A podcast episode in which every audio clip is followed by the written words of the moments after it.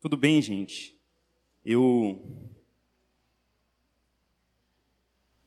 Eu tô assim, já na empolgação, porque estamos no esquenta do nosso acampamento. Isso é muito bom. E é um esquenta mesmo, hein? O Senhor já se moveu aqui hoje. O Espírito Santo está nesse lugar. E a minha oração é que o Senhor fale com a gente. Algumas coisas, impressões que o pessoal trouxe, o Senhor foi confirmando essa, essa palavra que eu tenho para compartilhar com vocês hoje. E o tema dela é, o de, é Deus nos sonda. Deus me sonda, Deus te sonda, Deus nos sonda. E o que, que eu quero trazer com essa mensagem? Vou logo falar desse objetivo. Então, trouxe esse título: Deus nos sonda. E o objetivo dessa mensagem é que você entenda, não pelas minhas palavras, mas que o Espírito de Deus traga uma revelação na sua vida, de que existe um holofote divino sobre você. Foi assim que surgiu essa mensagem. Algumas semanas atrás eu estava na reunião de jovens. E aí a gente saiu para comer depois, e aí a gente eu estava lá de boa. E aí Deus falou assim: O meu holofote está sobre você, sobre o seu coração agora. E aí eu, pan. Aí do nada eu levantei e falei: Gente, estou indo embora. Valeu, falou. Fui para casa. E comecei a pensar sobre isso. E para você pensar junto comigo, você já viu aqueles filmes que tem uma plateia e aí de repente fala fulano, e aí pá, vem aquela luz na pessoa e a pessoa não sabe o que ela faz porque ela está totalmente exposta. Ela está vista. Todos, todos lá estão com os olhos voltados para ela. Então o que eu quero dizer quando eu, quando eu falo que existe um holofote divino sobre o seu coração? Eu quero dizer que os olhos de Deus estão sobre você. Quero dizer que existe uma luz dos olhos de Deus que está direto hoje em você. E às vezes, a gente pode achar que esconde coisas dos outros ou de nós mesmos. Um provérbio de número 20 diz assim que, versículo 5 diz que como águas profundas é o propósito no coração do homem. Então existem certas profundezas no seu coração, no meu coração, que somente o holofote de Deus vindo pode expor. Então esse é o objetivo da minha mensagem, que você entenda que existe esse holofote sobre você. Mas não somente entender, a intenção é que você responda a isso. Então eu quero despertar em você a consciência de que Deus te conhece de forma única. Deus te conhece de forma única. E isso, a minha intenção é que isso inspire no seu coração vulnerabilidade e devoção. Vou repetir o objetivo: é que você entenda que existe um holofote divino sobre o seu coração, que você entenda que que Deus te conhece de forma única e que isso inspire o seu coração a responder com vulnerabilidade e devoção. Como que a gente vai fazer isso? Vai mergulhar nisso juntos? Nós vamos ler um dos meus salmos preferidos. Se é que não é o meu preferido, que é o Salmo 139. Então a gente vai ler esse salmo, entender um pouco o que esse salmo traz para nós e aplicá-lo para a nossa vida dentro daquilo que eu falei anteriormente. Eu acho muito interessante dos salmos, eu estava até consultando o livro do N.T. Wright, e ele disse que os salmos ele tem um, eles têm um poder muito grande porque à medida que você canta, que você ora, que você reflete sobre esse livro, sobre as verdades desse livro, você se descobre atraído para um mundo em que certas coisas assumem um novo sentido.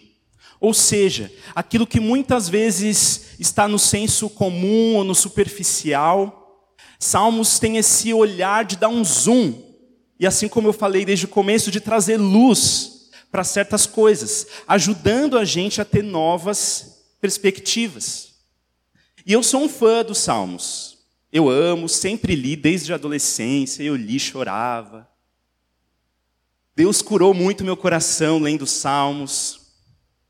Então essa mensagem é muito especial para mim porque o Salmo 139 eu li e leio muitas e muitas e muitas e muitas vezes num senso muito pessoal e a minha intenção é trazer isso um pouco para vocês hoje. Esse salmo, ele traz um novo sentido, assim como eu falei dessa frase. Salmos como um todo traz esse novo sentido para coisas, mas o, o Salmo 139 traz um novo sentido em relação a atributos de Deus, que são conhecidos por nós, pelo menos de forma superficial, que é a onisciência, ou seja, Deus tudo sabe, a onipresença, Deus está em todos os lugares, e a onipotência, Deus pode todas as coisas. Então a gente vai ver que nesse salmo ele traz isso de uma forma em que sai desse senso comum, geral, que a gente tem e vai para um lugar profundo no coração, onde ele aplica na vida dele, enxerga o mundo a partir desse lugar. Vamos ler? Eu vou ler na NVI, tá? Senhor, tu me sondas e me conheces. Sabes quando me sento e quando me levanto. De longe percebes os meus pensamentos. Sabes muito bem quando eu trabalho quando eu descanso. Todos os meus caminhos são bem conhecidos por ti. Antes mesmo que a palavra me chegue à língua, tu já a conheces inteiramente, Senhor. Tu me cercas por trás e pela frente e pões a tua mão sobre mim. Tal conhecimento é maravilhoso demais e está além do meu alcance. É tão elevado que eu não o posso atingir. Para onde eu poderia escapar do teu espírito? Para onde eu poderia fugir da tua presença? Se eu subir aos céus, lá estás. E se eu fizer a minha cama na sepultura, também lá estás. Se eu subir com as asas da alvorada e morar na extremidade do mar, mesmo ali, a tua mão direita me guiará e me susterá. E mesmo que eu dissesse que as trevas me encobrirão e que a luz se tornará noite ao meu redor, eu verei que nem as trevas são escuras para ti. A noite brilhará como o dia, pois para ti as trevas são luz. Tu criaste o íntimo do meu ser e me teceste no ventre da minha mãe.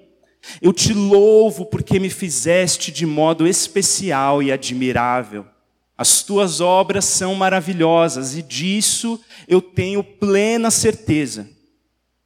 Meus ossos não estavam escondidos de ti quando em secreto eu fui formado e entretecido como nas profundezas da terra. Os teus olhos viram o meu embrião. Todos os dias determinados para mim foram escritos no teu livro, antes de qualquer deles existir. Como são preciosos para mim os teus pensamentos, ó Deus, como é grande a soma deles. Se eu os contasse, seriam mais do que os grãos de areia, e se eu terminasse de contá-los, eu ainda estaria contigo. Quem dera matasse os ímpios, ó Deus, afastem-se de mim os assassinos, porque falam de ti com maldade e em vão rebelam-se contra ti. Acaso eu não odeio os que te odeiam, Senhor, e não detesto os que se revoltam contra ti? Eu tenho por eles ódio implacável, eu considero os inimigos meus. Sonda-me, ó Deus, e conhece o meu coração. Prova-me e conhece as minhas inquietações Vê se em minha conduta existe algo que te ofende e dirige-me pelo caminho eterno. Amém. É lindo esse salmo, né, gente? Então vamos lá. o verso 1. Uma coisa interessante dos Salmos é que às vezes o salmista, logo no começo, ele faz uma. coloca uma frase, uma afirmação, algum pensamento, e aí nos versículos seguintes ele vai esmiuçando aquilo. Então o verso 1 faz parte disso.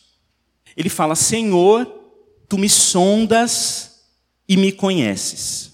E quando a gente pensa em sondar, é, uma das palavras originais que a gente pode interpretar nesse verso é de cavar.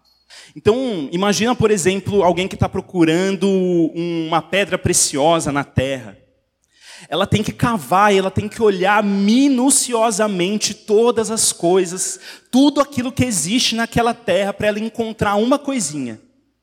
E esse é o sentido de que Deus nos sonda de que Deus olha para você hoje, de que existem olhos divinos sobre você hoje, e Ele está procurando, e Ele está cavando o seu coração.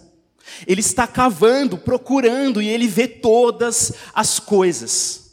Assim como eu falei, como águas profundas, é o propósito no coração do homem.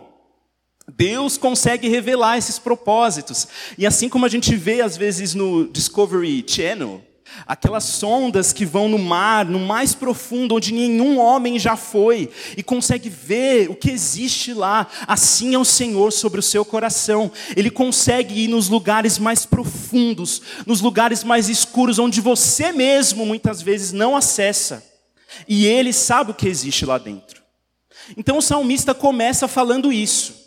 Quando ele fala, tu me sondas, e eu quero que você já comece a, a, a se colocar no lugar dele, fazendo também essa oração com esse entendimento, de que Deus te sonda agora mesmo, e te conhece. E aí ele vai esmiuçar isso, e aí ele fala: O Senhor sabe quando eu me sento e quando eu me levanto, de longe, ele percebe os meus pensamentos. Então ele vai exemplificando a profundidade desse sondar e desse conhecer. Então Deus sabe de antemão tudo o que você vai fazer. A onisciência de Deus, ou seja, Deus saber de todas as coisas, não está numa linguagem superficial ou massificada, mas ele traz para a vida dele e ele reconhece que na vida dele, que na história dele, Deus sabe de tudo. E isso se transforma numa linguagem de oração. E não somente numa linguagem de oração, mas a gente vê um assombro. Deus sabe tudo. Ai, Deus sabe tudo. Então, nesses primeiros versos, ele fala sobre essa onisciência, dos, dos versos 2 ao 4. Depois, do 5 ao 12, ou seja, quando ele fala que o Senhor o cerca por trás e pela frente, põe a mão sobre ele, o salmista desenvolve um pouco essa onipresença de Deus. Deus está em todos os lugares. E o que eu sinto aqui é que ele se sente como uma cidade sitiada. Para onde ele olha, ele dá de cara com Deus. Se ele olha para cima, se ele olha para baixo, se ele olha para o lado, se ele olha para dentro, se ele olha para fora, ele vê Deus. E ele não pode escapar dessa presença. Mais uma vez, a consciência da onipresença de Deus não está mais no campo massificado que todas as pessoas, crentes ou não, que acreditam em Deus, têm. Então ele não está, Deus está em todo lugar, isso é óbvio. Mas ele traz isso para um senso profundo, um senso onde ele fala: Deus não está, Deus não sabe tudo, simplesmente, Deus sabe tudo sobre mim. Deus não está em todos os lugares, simplesmente, Deus está comigo em todo o tempo. Então, isso, essa consciência da onipresença de Deus, atinge o íntimo da vida do salmista, atinge o seu coração, a sua experiência, os lugares mais internos da alma dele. Depois, a partir do verso 13, ele começa a falar um pouco sobre a onipotência de Deus, ou seja, Deus tudo pode, Deus tem poder para fazer todas as coisas e ele começa a descrever a coisa mais impressionante. Além de Deus ter criado o mundo, os céus e a terra, Deus te criou. E aqui ele diz, ele traz a onipotência não somente no campo da criação, mas ele traz para a vida dele. Deus formou todas as coisas, sim, e Deus me formou. Deus me viu quando eu estava no ventre da minha mãe. Deus criou o íntimo do meu ser. E é impressionante porque fala que no verso 15 que ele foi formado em secreto e entretecido. E a, e a intenção aqui é dizer que Deus teceu. Sabe quem faz crochê assim? Esse trabalho manual. Essa criação que se envolve, essa criação que vê, que mesmo quando olhos, os olhos dos seus pais, sua mãe nem sabia que estava grávida, o Senhor já tinha te visto e o Senhor te formou. Então ele traz essa realidade da onipotência de Deus num campo pessoal. Amém? Agora a gente vai aplicar isso.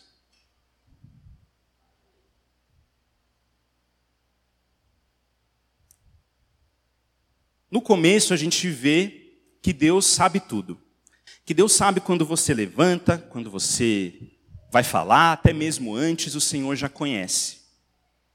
E aí eu acho que a primeira coisa que a gente precisa aprender com isso é o seguinte: nós estamos sempre expostos diante de Deus. E aí a primeira lição é essa: se eu estou sempre exposto diante de Deus, eu devo viver uma vida reverente, sincera e vulnerável se eu estou sempre exposto diante de Deus, eu devo viver uma vida reverente, sincera e vulnerável. Por que, que eu devo viver uma vida reverente? Porque eu preciso viver uma vida que parte da consciência de que eu não estou sozinho.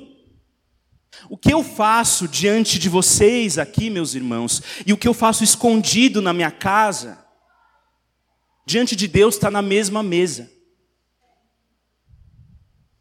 E você precisa enxergar a sua vida dessa forma.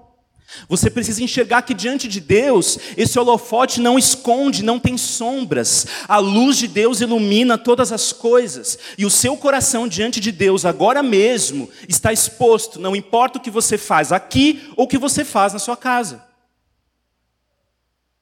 Ou aquilo que você pensa, ou as intenções do seu coração, as motivações do seu coração. As coisas que você faz buscando aprovação, manipulação, vingança, inveja, ciúmes, tudo está na mesa. Na minha mesa, não. Eu não vejo, você pode fingir muito bem. Mas diante de Deus, diante de Deus, tudo é luz. Então por isso a gente precisa viver uma vida reverente. Será que você toma as suas decisões de vida a partir dessa consciência de que Deus tudo vê? Muitas vezes, irmãos, tem crente que parece ateu, ou seja, que ele vive como se Deus não existisse. Inclusive, é, foi até uma conversa que eu tive com alguns irmãos do tipo: a pessoa não leva em consideração que ela não pergunta a opinião de Deus, entendeu? Aí você vai aconselhar, de onde você tirou isso? Ah, Tirei.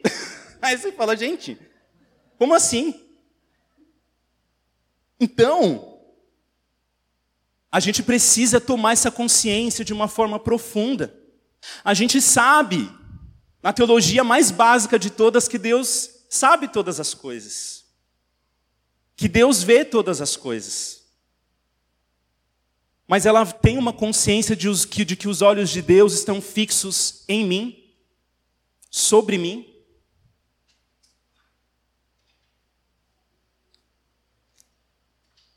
Se eu estou sempre exposto diante de Deus, eu devo viver uma vida reverente, sincera e vulnerável. Por que sincera? Porque como eu falei, as máscaras diante de Deus não funcionam. Então, assim, né? Você pode vir aqui, chorar, levantar a mão, ficar quebrantado. Amém, glória a Deus. E você pode, muitas vezes, por anos e anos, esconder atuais estados do seu coração de nós. Mas Deus continua vendo as nossas verdadeiras intenções. E Deus sabe aquilo que você quer. Eu lembro que quando eu fazia aconselhamentos com Paulo, uma coisa que ele perguntava para as pessoas que eu aprendi a perguntar também era assim: O que, que você realmente quer? Porque as pessoas vinham com os vários problemas e demandas no coração e tristezas. E a gente perguntava: se você tivesse uma coisa para falar para Deus que você queria muito hoje, o que, que você falaria? E tem que ser sincero. Não vale tipo, ah, eu quero Deus, sendo que você está cheio de ídolo no coração. Então a gente fazia esse exercício. O que, que você quer de verdade? Aí vinha, né? Tipo, ah, o que eu queria mesmo, cara, era arrumar uma namorada. O que eu queria mesmo era fazer sexo hoje. O que eu queria mesmo era ver pornografia. O que eu queria mesmo era xingar. O que eu queria mesmo era me vingar. Essa sinceridade muitas vezes não está exposta nem diante de nós, que nem, vezes, nem às vezes a gente tem coragem de sermos sinceros com a gente mesmo. Às vezes a gente tenta esconder aquilo que o real estado do nosso próprio coração. Tem como? Não tem. Então seja sincero. Seja sincero. Se um dia alguém te perguntar o que, que você realmente quer hoje, qual que é a sua expectativa de vida hoje, que você, pelo Espírito de Deus, sondando o seu coração, possa responder a isso dizendo a verdade, tendo um compromisso com a verdade.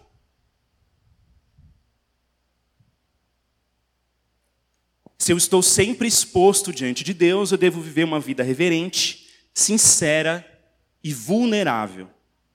Qual que é a diferença entre sinceridade e vulnerabilidade? Eu posso ser sincero de falar, ah, isso mesmo, eu quero isso mesmo. Posso falar tudo que está ali. Só que talvez eu não entre no caminho do salmista que no último verso fala: Sonda-me, Deus, vê se há em mim algum caminho mau. Existe uma diferença entre você mostrar tudo e você deixar Deus tocar nesse tudo que Ele vê. Existe uma diferença entre você jogar as coisas e ser sincero diante de Deus e você escolher que Ele toque a sua vida, que Ele fale, que Ele tenha autoridade sobre isso. Não somente a voz dele, mas a voz da igreja. O Senhor se manifesta na igreja e nas lideranças. Então essa vulnerabilidade ela é aplicada não somente no seu momento de oração, que aí é gostoso, mas quando você é confrontado pelo seu líder, pelo seu amigo, pelo seu pastor, essa vulnerabilidade, essa ideia de eu vou ser sincero, mas eu vou ouvir, eu vou me expor emocionalmente para que eu seja transformado. É isso que o salmista faz. Então não basta ser sincero, ele tem que ser vulnerável. Então tudo está exposto, e eu sei que muitas vezes a gente pensa isso do tipo, Deus sabe. tipo assim, tudo que eu fiz de errado. E é verdade. Mas Deus também conhece o seu desejo por amá-lo. Deus também reconhece a sua pouca força. Quando você, muitas vezes tentado, triste, você, ainda dentro de você, responde ao Espírito e diz: Deus, eu quero. E ainda que seja um sussurro, isso também está exposto diante de Deus. E Deus não ignora isso. Então, quando eu falo tudo, não coloque somente nessas coisas, mas coloque no tudo mesmo.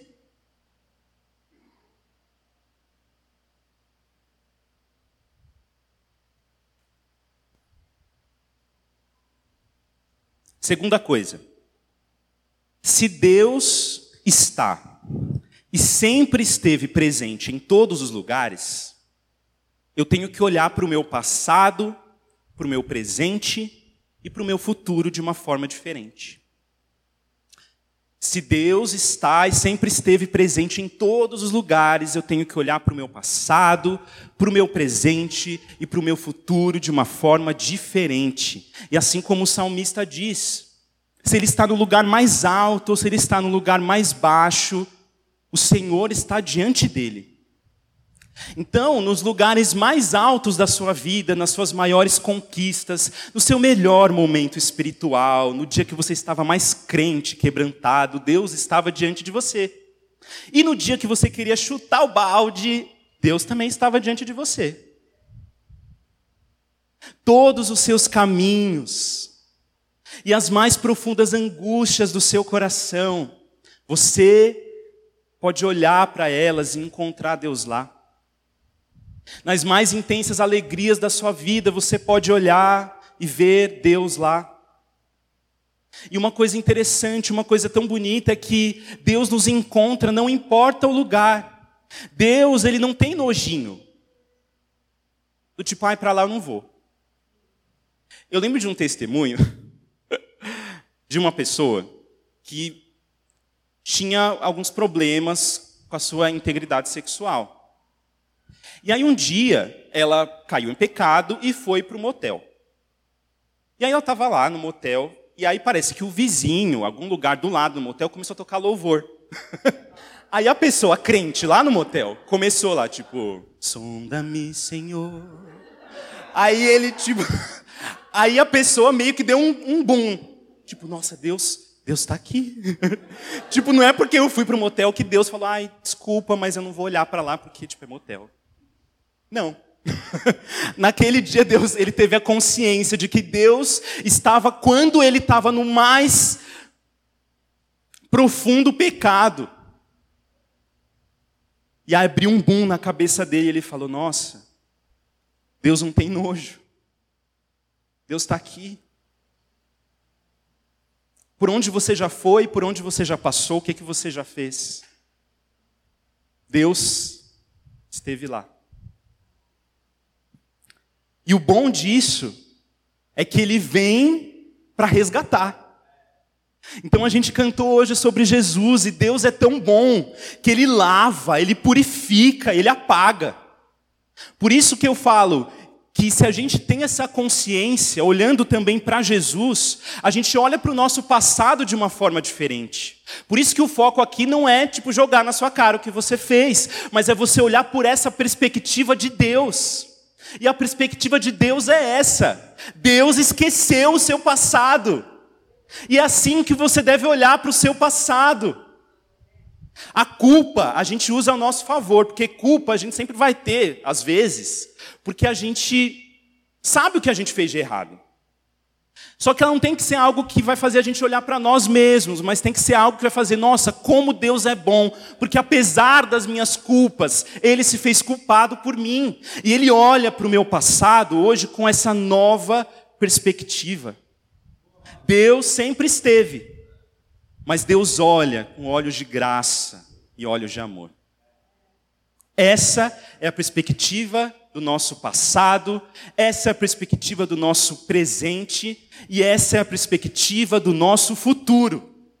Eu estava comentando com uma pessoa de um filme que eu vi, chamado Interestelar, que é um filme antigo até, e que fala um pouco sobre viagem no espaço e tal. E eu lembro que eu vi, e eu fiquei tipo em choque quando eu vi esse filme, porque ele meio que falava tipo assim, que na, no espaço o tempo ele é diferente.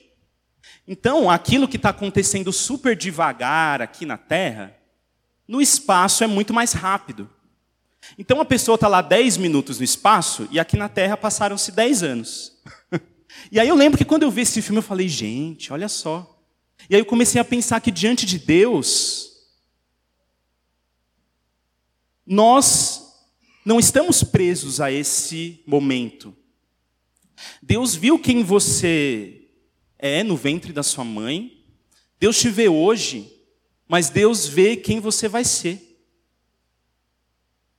E qual que é o final? O final é bom. No final a gente está diante dele, nós somos redimidos, somos como Jesus. Então, diante de Deus, está tudo exposto já. Que boa notícia! O nosso futuro, muitas vezes, a gente se dá sentenças do nosso futuro, mas nosso futuro já está diante de Deus, e diante de Deus, o nosso futuro é o futuro que Ele determinou. Que é essa perspectiva de que tudo que eu não sou hoje, eu serei pela graça de Deus um dia, pela redenção de Jesus um dia. Amém?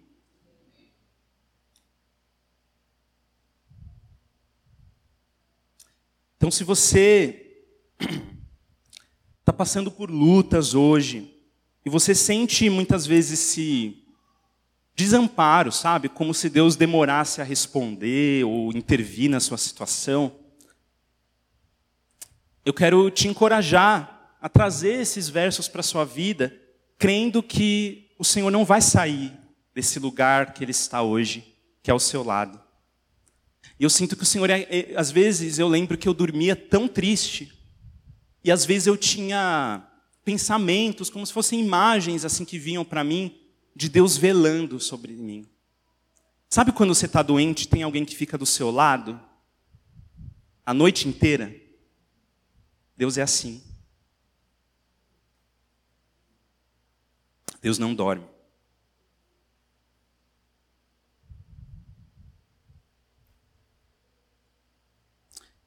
Terceira coisa, se Deus me criou e tem pensamentos incontáveis a meu respeito, eu devo me ver como Ele me vê. Se Deus me criou, e assim como o salmista disse, você me formou no ventre da minha mãe e me teceu. Então, se Deus me criou e tem pensamentos incontáveis a meu respeito, eu devo me ver como Ele me vê. Afinal de contas, como é que você descobre detalhes sobre uma obra de arte? Você pergunta para quem criou. Nada melhor. Então, por exemplo, eu comprei hoje um bolo da Grazi, que eu recomendo. Se eu quiser saber o que, que tem naquele bolo, eu vou perguntar para quem? Para o Lucas? O Lucas não vai saber o que tem naquele bolo. Ele pode ver o que? O superficial. Mas quem sabe o que colocou, cada ingrediente, foi quem fez. O problema é que a gente troca as coisas, né? então, às vezes, a gente deixa as pessoas que veem o superficial, que não criaram a gente, dizer o que temos, quem somos, o quanto valemos. Só Deus pode dizer. Ele é o autor, ele é o criador. Então eu devo me ver como ele me vê.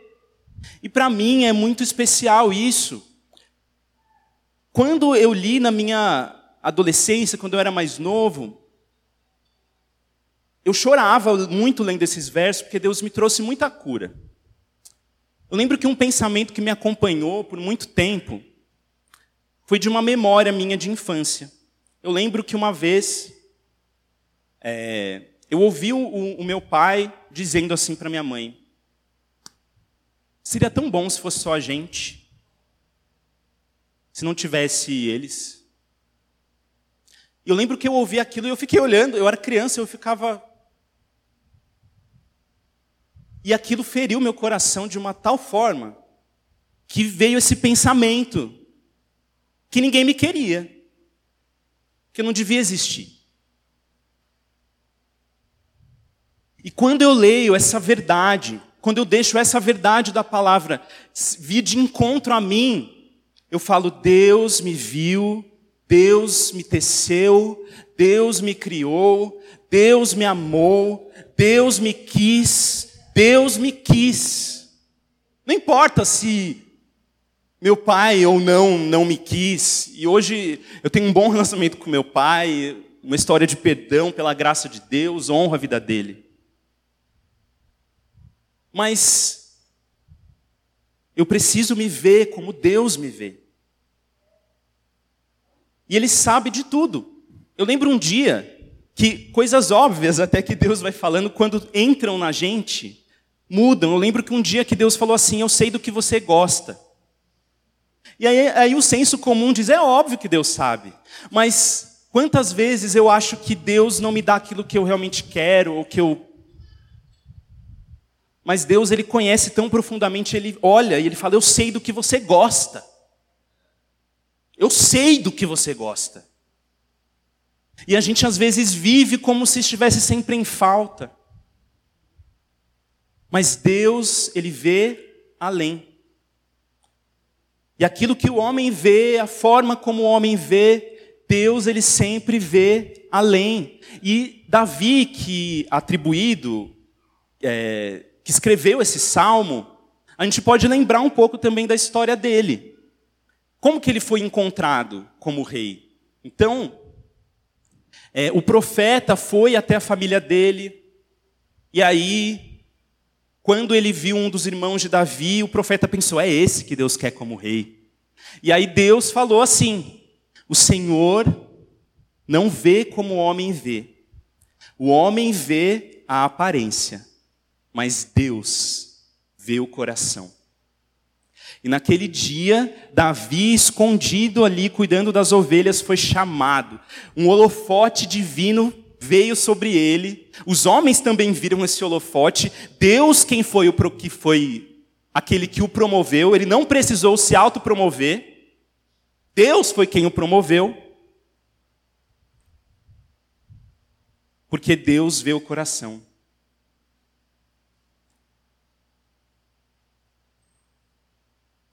Amém?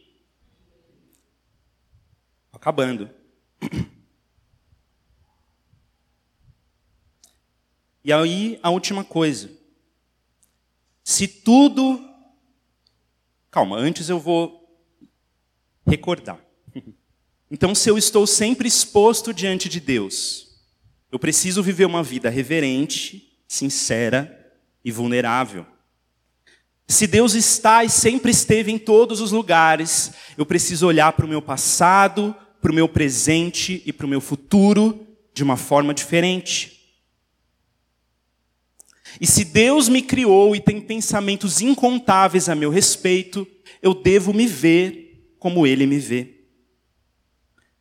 E aí, por fim, se tudo começa e tudo termina em Deus, eu devo viver uma vida de profunda devoção e eu devo buscar pureza.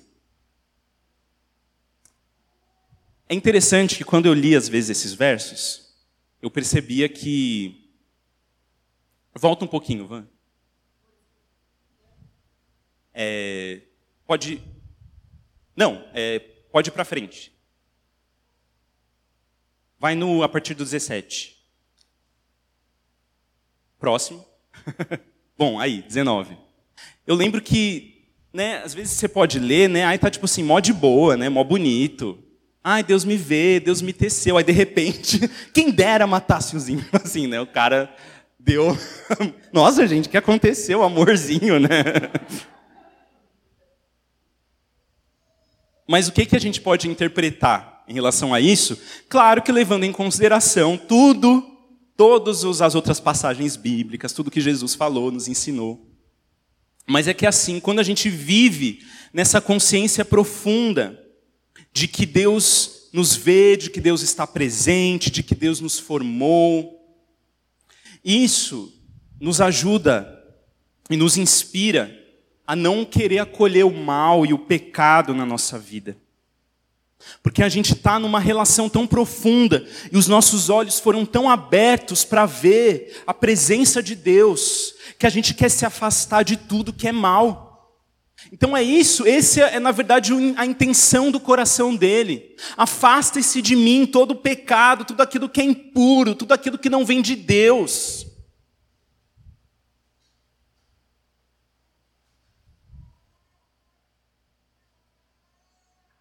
a devoção da gente saber que se são esses olhos que importam, se é essa presença que importa e que se é esse Criador que importa, eu não devo viver para agradar os outros, eu não devo viver para esse mundo para as minhas próprias paixões.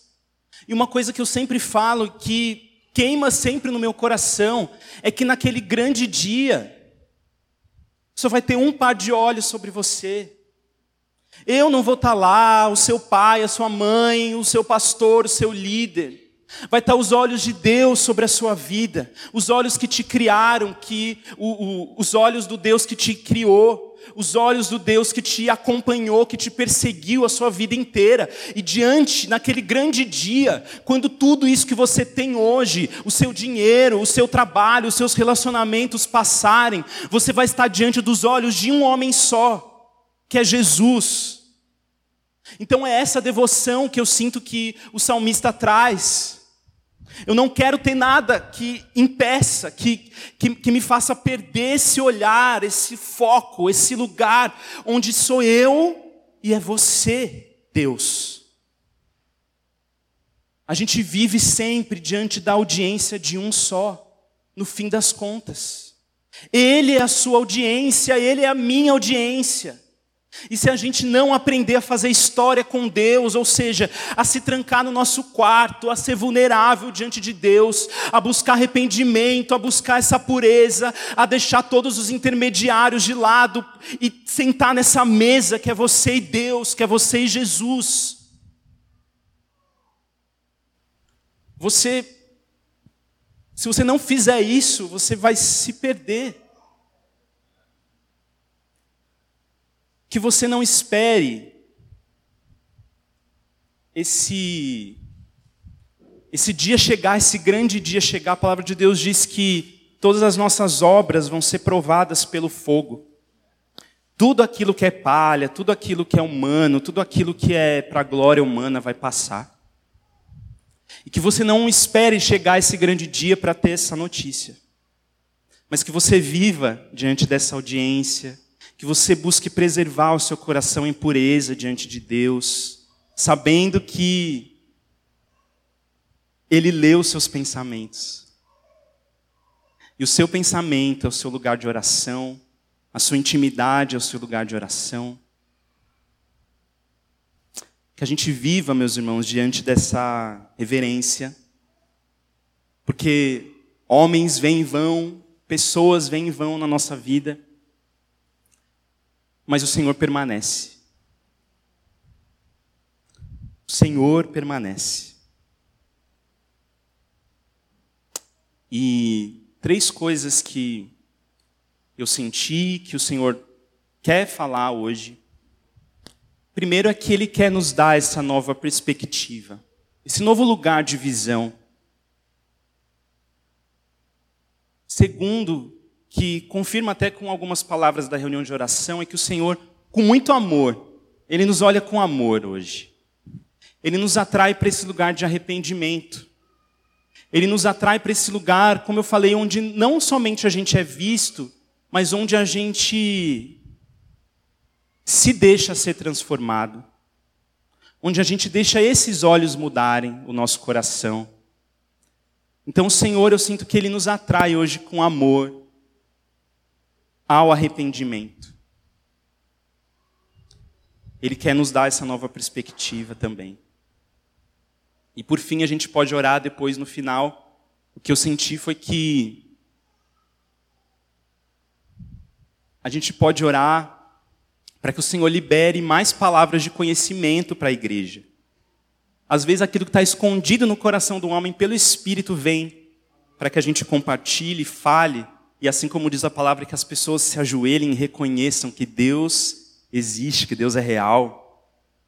Então que a gente ore sobre essas três coisas, sobre essa nova perspectiva, esse novo olhar sobre a sua vida, que você venha se arrepender nessa manhã, e que do seu interior, se você tem esse desejo, busque esse dom, que o Senhor use esse dom pelo Espírito dele para trazer vida para a igreja, revelando os corações para a glória dele. Amém?